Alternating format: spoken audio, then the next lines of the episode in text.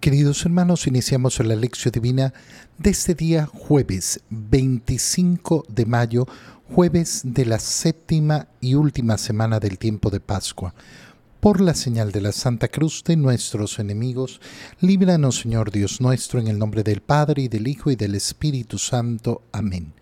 Señor mío y Dios mío, creo firmemente que estás aquí, que me ves, que me oyes, te adoro con profunda reverencia, te pido perdón de mis pecados y gracia para hacer con fruto este tiempo de lección divina.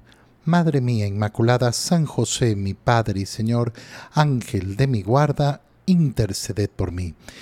Continuando en este día jueves con la lectura del libro de los Hechos de los Apóstoles, leemos el capítulo 22, versículos 30 y capítulo 23, versículos 6 al 11. En aquellos días, el comandante, queriendo saber con exactitud de qué acusaban a Pablo los judíos, mandó que le quitaran las cadenas, convocó a los sumos sacerdotes y a todo el Sanedrín, y llevando consigo a Pablo lo hizo comparecer ante ellos. Como Pablo sabía que una parte del Sanedrín era de saduceos y otra de fariseos, exclamó, Hermanos, yo soy fariseo hijo de fariseos, y me quieren juzgar porque espero la resurrección de los muertos. Apenas dijo esto, se produjo un altercado entre fariseos y saduceos que ocasionó la división de la asamblea, porque los saduceos niegan la otra vida, sea de ángeles o de espíritus resucitados, mientras que los fariseos admiten ambas cosas. Estalló luego una terrible gritería y algunos escribas del partido de los fariseos se pusieron de pie y declararon enérgicamente, nosotros no encontramos ningún delito en este hombre. ¿Quién puede decirnos que no le ha hablado un espíritu o un ángel? El alboroto llegó a tal grado que el comandante, temiendo que hicieran pedazos a Pablo, mandó traer a la guarnición para sacarlo de allí y llevárselo al, al cuartel. En la noche siguiente se le apareció el Señor a Pablo y le dijo, Ten ánimo, Pablo, porque así como en Jerusalén has dado testimonio de mí, así también tendrás que darlo en Roma. Palabra del Señor. La parte que leemos eh, de los Hechos de los Apóstoles, recordando que ya estamos llegando al final del tiempo de Pascua, nos quedan tan poquitos, eh, tan poquitos días y tan poquitos días justamente en esta lectura del libro de los Hechos de los Apóstoles que hemos iniciado eh, en, en, el lunes de la Pascua de Resurrección de nuestro Señor, el primer lunes de la Pascua, es cuando Pablo ya es llevado prisionero a Jerusalén. Estando en Jerusalén, eh, el comandante quiere saber con exactitud cuál es la acusación contra Pablo. Los judíos lo han acusado. Y entonces manda que le quiten las cadenas. ¿Para qué? Para poderlo presentar eh, a sus acusadores. Lo presenta sin cadenas, presumiendo eh, efectivamente que se demuestre de qué es de lo que lo están acusando y convoca a los sumos sacerdotes y, al todo, y a todo el Sanedrín. El Sanedrín es ese consejo de los judíos. Recordemos que eh, eh, Jesús ha sido presentado ante el sumo sacerdote y ante el Sanedrín, que se reunió en la noche, cuando eso era algo prohibido, para juzgarlo. ¿Y por qué no podían reunirse en la noche? Porque no se juzgaba a un hombre en la noche, sino a la luz del día. Juzgar a alguien en la noche significaba ya un juicio raro, un juicio que estaba viciado. Bueno, lo, presentan a Pablo ante el Sanedrín, para que comparezca ante ellos. Pablo sabe que el Sanedrín está compuesto por saduceos y fariseos. Y entonces, sabiendo esta diferencia, y después nos explican cuál es la diferencia entre ellos, exclama, hermanos, yo soy fariseo, hijo de fariseo. ¿Qué significa ser fariseo? Tener eh, dentro del judaísmo eh, un grupo al cual se pertenece, un grupo que además tiene sus creencias particulares, mientras que los saduceos son otro, eh, otro grupo. Pudiéramos hablar de mm, eh, facciones eh, mm, de tinte político, pero además con una interpretación de la ley, con, una, con un modo de interpretar la palabra de Dios distintos. y como fariseo me quieren juzgar porque espero la resurrección de los muertos. Y entonces, em, entonces se produce el altercado entre los fariseos y los saduceos. Se olvidan de Pablo y se olvidan del problema por el cual han sido convocados y van a su pelea, que era una pelea eh, muy larga eh, y en la que siempre estaban divididos. Se divide la asamblea ¿por qué? Porque las, los saduceos niegan la otra vida, sea de ángeles o de espíritus resucitados. ¿Qué era lo que creían los saduceos? Que para el hombre solo existía esta vida. Claro, una interpretación de, eh, la, eh, de, la, vida de esta manera a qué lleva a interpretar la palabra de Dios de una manera completamente equivocada. ¿Por qué? Porque toda promesa y todo premio de Dios tenía que llegar en esta vida. Esto es lo que hay en la mentalidad, eh, en la mentalidad de aquellos que creen que si yo tengo una buena vida, si yo soy rico, si a mí me va bien, si soy bendecido en mi familia, entonces soy un hombre bueno. ¿Por qué? Porque Dios me ha premiado. Pero en cambio, al que es pobre, al que tiene una enfermedad, al que sufre un accidente, Dios lo ha castigado. Todo premio o castigo está dado solo y exclusivamente en esta vida. No hay una vida después de la muerte. Los fariseos, en cambio, sí creían en esto. Pero además, los saduceos no creían en la vida espiritual, no creen en la existencia de los ángeles y por tanto tampoco creen que el hombre esté compuesto de una parte espiritual. No creen que el hombre tiene un alma y un alma que como, eh, como ser espiritual, como ente espiritual, no muere con el cuerpo. Claro, tenemos dos interpretaciones entonces completamente distintas de la palabra de Dios.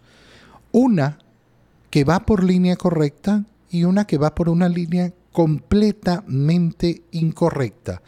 De esto el Señor ha hablado con mucha claridad cuando ha tenido que enfrentar las preguntas tanto de los fariseos, pero las preguntas de los saduceos. Esto nos lleva a pensar en lo que escuchábamos ayer eh, y que justamente era tan importante en la oración sacerdotal de Jesucristo, pidiendo que los discípulos sean uno. Y hablábamos de la unidad de la iglesia. No se puede tener unidad con dos interpretaciones tan eh, diametralmente eh, distintas como las que tienen los saduceos y los fariseos. Esto es importantísimo para darnos cuenta que cuando hablamos de la doctrina, no estamos hablando de algo accidental, no estamos hablando de algo esencial. Yo no puedo decir soy católico, pero yo tengo mi propia fe. Yo creo que las cosas son así, así, así. Entonces no soy católico. Por eso es que cada domingo profesamos nuestra fe de un modo individual, porque yo me sumo, yo creo. Pero ¿en qué creo? En lo que cree la iglesia, en la fe de la iglesia. No creo en otra cosa. Sin yo creo otra cosa y tengo la libertad de creer lo que me dé la gana, pero si yo creo en otra cosa, entonces no soy católico. Y este es el problema que tiene el judaísmo. El problema que tiene el judaísmo en este momento es que no tienen una unidad de fe. Y por tanto no podía ser compuesto como un verdadero pueblo de Dios ¿Cómo va a componerse un pueblo en unidad, un solo pueblo de Dios eh, en, medio, en medio de esto? Eh, estalló una gritería y algunos de los escribas del partido de los fariseos se pusieron en pie para declarar, nosotros no encontramos ningún delito en este hombre. Al final tienen que sacar a Pablo por el temor de que lo vayan a hacer eh, pedazos y llevárselo al cuartel, al cuartel. Pero esa noche el Señor se le aparece a Pablo y le dice, ten ánimo. Qué palabras más bonitas. En medio de esa persecución, en medio de estar encarcelado, ten ánimo.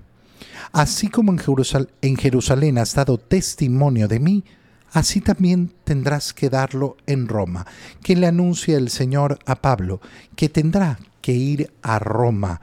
Y eso es lo que va a ocurrir a continuación, ese viaje de Pablo a Roma y cómo podrá dar testimonio de Jesús en Roma y dónde dará el testimonio con su sangre, porque ahí entregará la vida por el Señor.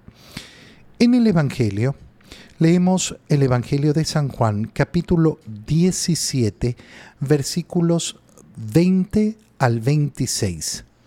En aquel tiempo Jesús levantó los ojos al cielo y dijo, Padre, no solo te pido por mis discípulos, sino también por los que van a creer en mí por la palabra de ellos, para que todos sean uno, como tú, Padre, en mí y yo en ti somos uno, a fin de que sean uno en nosotros y el mundo crea que tú me has enviado. Yo les he dado la gloria que tú me diste para que sean uno como nosotros somos uno, y en ellos y tú, yo en ellos y tú en mí, para que su unidad sea perfecta y así el mundo conozca que tú me has enviado y que los amas como me amas a mí. Padre, Quiero que donde yo esté estén también conmigo los que me has dado, para que contemplen mi gloria, la que me diste porque me has amado desde antes de la creación del mundo. Padre justo, el mundo no te ha conocido, pero yo sí te conozco y estos han conocido que tú me enviaste. Yo les he dado a conocer tu nombre y se lo seguiré dando a conocer, para que el amor con que me amas esté en ellos y yo también en ellos. Palabra del Señor. Continuamos entonces con esa oración sacerdotal del Señor que nos presenta el capítulo 17 del Evangelio de San Juan y continúa, como decíamos, en esta idea de unidad. Padre, no solo te pido por mis discípulos, porque la oración ha empezado por ahí, te pido por, eh, por, eh, por los, no por el mundo, sino por estos, los que tú me has dado, los que están conmigo en esta celebración de la última cena que es la primera misa. Pero ahora te pido por todos aquellos que van a creer en mí por el testimonio, por la palabra que van a dar ellos. Fíjate cómo en la misa nosotros pedimos por el Papa, por nuestro obispo, por los presbíteros, por los diáconos, eh, por todos eh, los fieles, por todos. ¿Por qué? Porque seguimos exactamente el orden que hace el Señor en esta oración sacerdotal y después vamos a seguir pidiendo por eh, las necesidades concretas y por los difuntos. Qué precioso es ver cómo el Señor va desarrollando esa plegaria, esa oración al Padre por sus discípulos y por los que van a venir, por los que van a creer a través de su, eh, de su palabra. Y sigue pidiendo exactamente lo mismo, para que sean uno. El ser uno, que es? Es ser imagen de la Santísima Trinidad. La iglesia, al ser una, al vivir en unidad de fe, ¿qué es lo que hace? Presentar al mundo a Dios uno y trino. Siendo un solo Dios, son tres personas. Nosotros, siendo muchos miembros del cuerpo de Cristo, formamos parte del único cuerpo de Cristo, para que sean todos unos, eh, como tú, Padre, en mí y yo en ti somos unos, somos uno, somos uno. Entonces, eh, importantísimo, esa unidad, que eso es lo que muestra, muestra a Dios mismo, a fin de que sean uno en nosotros y el mundo crea que tú me has enviado.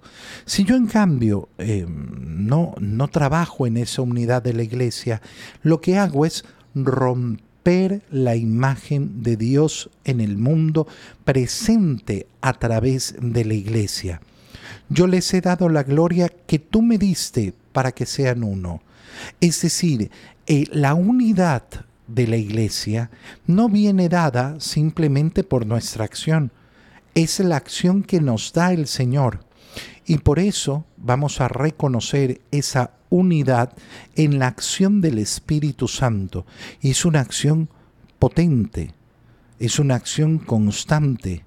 Qué fácil sería sin la acción del Espíritu Santo, destrozar la unidad de la iglesia. Cuando nosotros contemplamos 20 siglos después a la iglesia siendo una, ese, ese es el signo más grande de la acción del Espíritu Santo. ¿Qué ocurre en cambio en el protestantismo? a partir de Lutero y de, de todos los demás, que siempre hay división, siempre hay división, siempre hay división. Ahí donde se introduce la división, la división se multiplica siempre. Siempre, siempre se rompe más y más y más. Para que sean uno como nosotros somos uno. Yo en ellos y tú en mí. Yo en ellos y tú en mí. ¿De qué está hablando el Señor? Bueno, recuerda, estamos en la última cena Estamos en la celebración de la primera misa y las palabras que vienen a continuación son palabras profundamente eucarísticas. ¿Por qué? Porque nos muestran cómo se va a vivir esa unidad de manera más plena a través de la comunión, de la común unión de los miembros de la iglesia, de los miembros del cuerpo de Cristo a través de un solo cuerpo que recibimos todos y que es el mismo cuerpo de Cristo, la comunión. Nosotros, eh, eh, eh, nosotros unidos a Cristo y Cristo unido al Padre. Yo en ellos, yo en ellos y tú en mí para que su unidad sea perfecta. Para que su unidad sea perfecta, ¿qué tenemos que hacer? Vivir en la gracia de Dios que nos permite comulgar, recibir el cuerpo de Cristo. Qué precioso es cuando sabemos entender estas palabras en su profundidad. ¿Y qué va a pasar entonces? Que el mundo conozca que tú me has enviado y que los amas como me amas a mí. Es decir, cuando recibimos la comunión, cuando vivimos con nuestro centro en la Eucaristía, que es lo que hacemos, recibir el mismo amor del Padre a su Hijo. Padre, quiero que donde yo esté, estén también conmigo los que me has dado. Y entonces el Señor está diciendo, sí, yo me voy, vuelvo a ti, pero como nos ha prometido, permanecerá con nosotros hasta el último día. Por tanto, quiero que estén conmigo y estén conmigo a través de la comunión, para que contemplen mi gloria, la que me diste, porque me has amado desde antes de la creación del mundo. En la comunión contemplamos entonces la gloria de Cristo. El mundo no te ha conocido, yo soy el que te conozco, y estos han conocido que tú me enviaste.